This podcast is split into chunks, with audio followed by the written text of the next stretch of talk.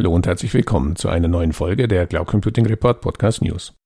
Ich hoffe, Sie sind alle gut ins neue Jahr gerutscht und wünsche Ihnen für 2023 alles Gute und viel Erfolg. Falls Sie uns bereits im letzten Jahr zugehört haben, möchte ich mich an dieser Stelle herzlich für Ihr Interesse bedanken. Falls Sie uns heute zum ersten Mal zuhören, freue ich mich, dass Sie dabei sind. Und rate Ihnen, den Cloud Computing Report Podcast am besten gleich zu abonnieren. Weitere Infos dazu gibt es am Ende dieser Folge. Doch zurück zum Thema. Der Jahreswechsel ist traditionell die Zeit für Prognosen und Trends, nicht nur in der IT.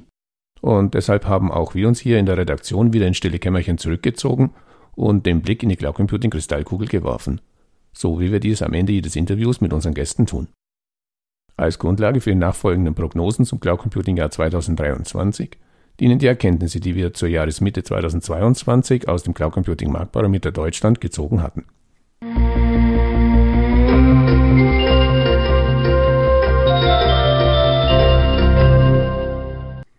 In der aktuellen Ausgabe des Cloud Computing Marktparameters Deutschland hatten wir eine Premiere zu vermelden. Zum ersten Mal, seit wir die Umfrage durchführen, lag der Anteil der befragten Cloud Computing Anbieter, die die Public Cloud als bevorzugtes Betriebsmodell angaben, vorne. Und es ist sicher keine gewagte Prognose, wenn ich heute davon ausgehe, dass sich dieser Trend weiter fortsetzen wird.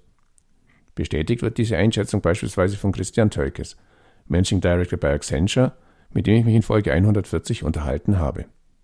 Wir sprachen über die Ergebnisse einer Accenture-Studie zur Mainframe-Migration im Bankwesen. Eines der Ergebnisse, fast zwei Drittel, nämlich 63 Prozent der Banken planen, ihre Mainframe-Workloads in Public Cloud-Umgebungen zu verlagern. Selbst in einem stark regulierten Geschäftsumfeld wie dem Finanzsektor führt der Weg also direkt in die Public Cloud. Wie die Computerwoche im letzten Jahr berichtete, gaben Infrastrukturentscheidungsträger in europäischen Unternehmen an, dass derzeit 41 Prozent ihres gesamten Anwendungsportfolios in der Public Cloud liegt. Tendenz steigend.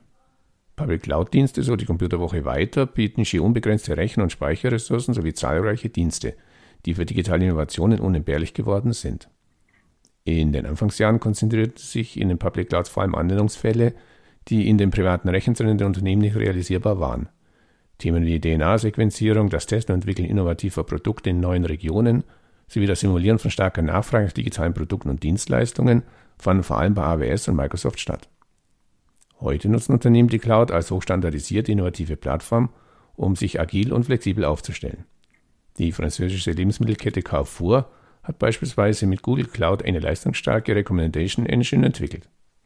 Lufthansa Technik baute seine Plattform Aviata auf, um die Planung von Wartungsarbeiten zu verbessern und die Risiken für Verspätungen und Flugausfälle zu senken. Durch den Einsatz einer Mischung aus Red Hat-Produkten und Microsoft Azure gelang es der Lufthansa-Tochter, Anwendungsworkflows zu beschleunigen und die Zusammenarbeit mit Zulieferern zu erleichtern. Und wie Forrester berichtet, hat Adidas seine E-Commerce-Website mit der Containertechnologie Kubernetes erneuert und damit die Ladezeiten halbiert und sein Release-Management deutlich verbessert und beschleunigt. Die Santander Bank äh, setzte im portugiesischen Privatkundengeschäft mit einem Low-Code-Ansatz 70% seiner Kernsysteme durch 14 auf OutSystems basierende Anwendungen. Die Prognose für 2023 kann also nur lauten, die Zukunft liegt definitiv in der Public Cloud.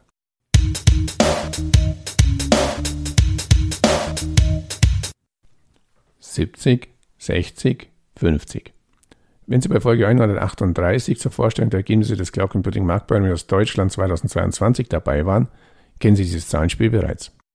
Gaben bei der Umfrage vor zwei Jahren noch fast 70 Prozent der Umfrageteilnehmenden internen Widerstand auf Seiten der IT-Leitung bzw. der Geschäftsleitung als Grund an, weshalb sich Anwenderunternehmen gegen den Einsatz von Cloud Computing Lösungen entschieden so sank dieser Anteil 2021 bereits auf knapp über 60 Prozent und ist auch in der aktuellen Umfrage weiter gesunken.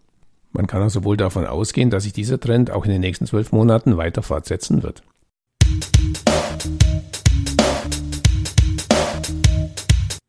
Wie das Cloud Computing Marktbarometer Deutschland 2022 nachwies, ist nach zwei Jahren großer Unsicherheit auch unter den deutschen Cloud Computing Anbietern, zumindest was das Thema Corona betrifft, wieder eine gewisse Normalität eingekehrt. 2022 war der Anteil der befragten Unternehmen, die von positiven Auswirkungen der Corona-Krise auf ihr Business berichteten, weiter gestiegen. Von negativen Auswirkungen war dagegen überhaupt nicht mehr die Rede. Und deshalb näherten sich allgemeine Geschäftsprognose und Corona-bedingte Geschäftsprognose auch wieder aneinander an und zeichneten ein sehr positives Bild für die nächsten Monate.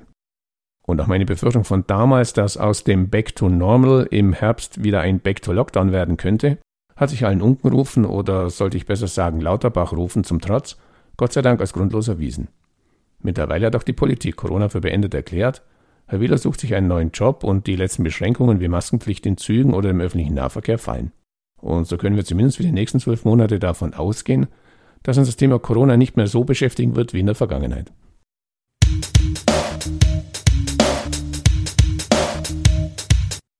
Fachkräftemangel bleibt Herausforderung. So lautet eine weitere Erkenntnis, die wir aus dem aktuellen Cloud Computing Marktbarometer abgeleitet haben. Im Cloud Computing Marktbarometer Deutschland 2022 rangierte Fachkräftemangel auf Platz 2 der größten Herausforderungen, die Cloud Computing Anbieter nach eigenen Angaben zukünftig zu meistern haben. Ich denke, auch in diesem Jahr wird sich an dieser Herausforderung nichts ändern. Die Zukunft, auch darüber hatten wir bereits im Cloud Computing Marktbarometer Deutschland 2022 berichtet, liegt wohl im Bereich der Automatisierung und dem Einsatz KI-basierter Technologien. Sie haben vielleicht vom Hype mitbekommen, den ChatGPT ausgelöst hat. Die KI-Lösung findet Fehler im Programmiercode, erstellt Texte in Sekundenschnelle und vieles mehr. Da stellt sich natürlich die Frage, können solche Technologien beim Fachkräftemangel für Entspannung sorgen, indem sie die derzeit fehlende menschliche Intelligenz durch künstliche Intelligenz ersetzen? Immerhin gibt es ja sogar erst mahnende Stimmen, die die Jobs bestimmter Zielgruppen wie Journalisten oder Texter durch ChatGPT und Co. gefährdet sehen. Ob sich dies dann positiv auf den Fachkräftemangel auswirkt, kann derzeit sicher noch nicht beurteilt werden. Deshalb meine Prognose, der Fachkräftemangel bleibt auch 2023 in der IT und vielen anderen Branchen das bestimmte Thema.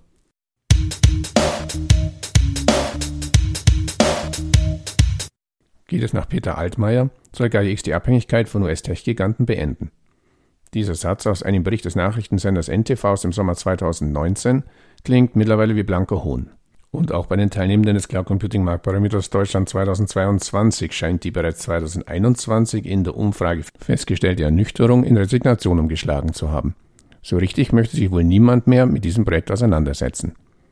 In Folge 139 habe ich mich mit Volker Pfösching von der Unternehmensberatung D. Little über die aktuellen Probleme von Gaia X unterhalten. Reinhören lohnt sich. Und in Folge 134 hatte ich Philipp Reisner von Euclidia zu Gast. Eine Initiative, die aus einer Gruppe abtrünniger Gaia X-Mitglieder entstanden ist. Einer der Kritikpunkte an Gaia X, die wir damals diskutierten, die langsam verfahrenen Entscheidungswege und damit die noch geringen nach außen sichtbaren Ergebnisse. Ich habe vor einigen Tagen auf der Euclidia-Webseite nachgesehen, wie es um die Initiative aktuell bestellt ist. Unter News findet man lediglich einen Eintrag, der auf ein Event am 29. September des letzten Jahres verweist. Klickt man auf den Link zur Eventseite, findet man die Agenda und einen Link auf den YouTube-Livestream. Ton- und Bildqualität? Fürchterlich. Ich habe nach wenigen Augenblicken abgeschaltet. Sucht man auf Google nach aktuellen Neuigkeiten zur Ecclesia, findet man leider auch nicht wirklich Neues. Meine Prognose? Ich denke nicht, dass wir in den nächsten zwölf Monaten viel Zählbares von Gaia oder Ecclesia hören werden. Schade um das anfangs ausgegebene Ziel, die digitale Souveränität europäischer Cloud-Nutzer zu schützen.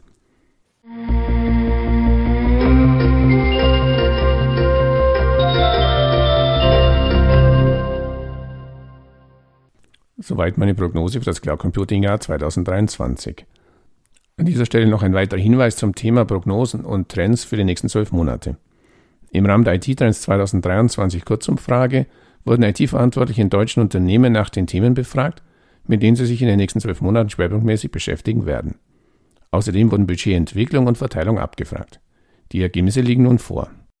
Den Link sowie weitere Hintergrundinfos zu dieser Folge finden Sie in den Shownotes im Cloud Computing Report Podcast unter www.cloud-computing-report.de Podcast-Folge 146. Falls Sie also regelmäßig über aktuelle Neuigkeiten zum deutschen Cloud Computing Markt informiert werden möchten, abonnieren Sie uns am besten auf Spotify, Apple Podcasts oder Google Podcasts oder in der Podcast-App Ihres Vertrauens.